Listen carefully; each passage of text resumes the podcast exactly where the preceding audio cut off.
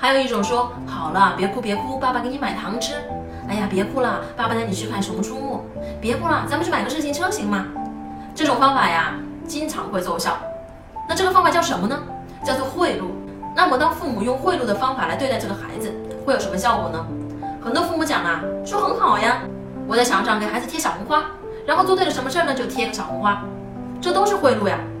那么这样对待孩子，孩子长大以后呢，他孩子最大的问题就是，他做任何事情呢都没有来自内心的动力，他的动力全部来自于外在，全部来自于别人，需要别人给他一个确认。